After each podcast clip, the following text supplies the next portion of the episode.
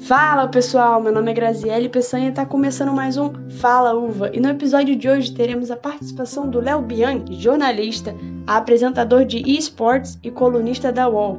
E para me ajudar nessa, eu tô aqui com o Diogo Diniz e a Gabriela Mello. Fala pessoal, tudo bem? Léo Bianchi na área. É um prazer estar batendo papo com vocês hoje. E para começar, eu queria saber como você acha que os meios de comunicação tiveram influência na sua vida? Bom, os meios de comunicação tiveram um impacto muito grande na minha vida, moldaram a minha carreira profissional, porque eu sempre gostei muito de, especificamente do Globo Esporte. Foi um, um telejornal que sempre quando eu voltava da escola eu assistia e eu tinha um sonho. Falei, poxa, um dia eu quero trabalhar no Globo Esporte. E foi isso que aconteceu. Foi me moldando profissionalmente e isso foi, foi determinante inclusive para o que eu faço hoje, que é na área de games e esportes e não mais com futebol. E quais filmes, jogos e até mesmo programa de TV que você considera que marcou muito sua vida? Eu tenho uma história muito grande com jogos e filmes de ação, né? Então eu sou fascinado por pela Primeira Guerra Mundial, pela Segunda Guerra Mundial. Então, obviamente, eu assisti praticamente todos os títulos que contam essa história.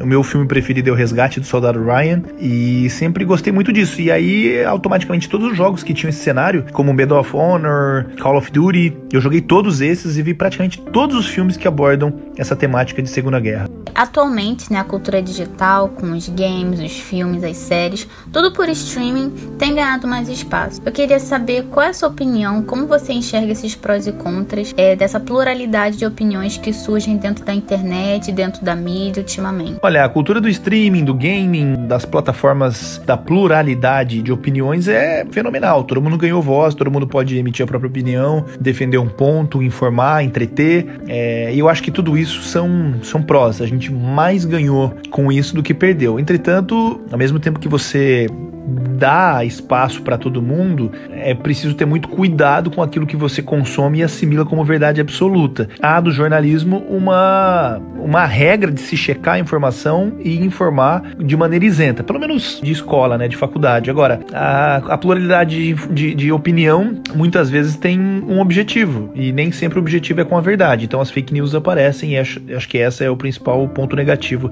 das redes sociais.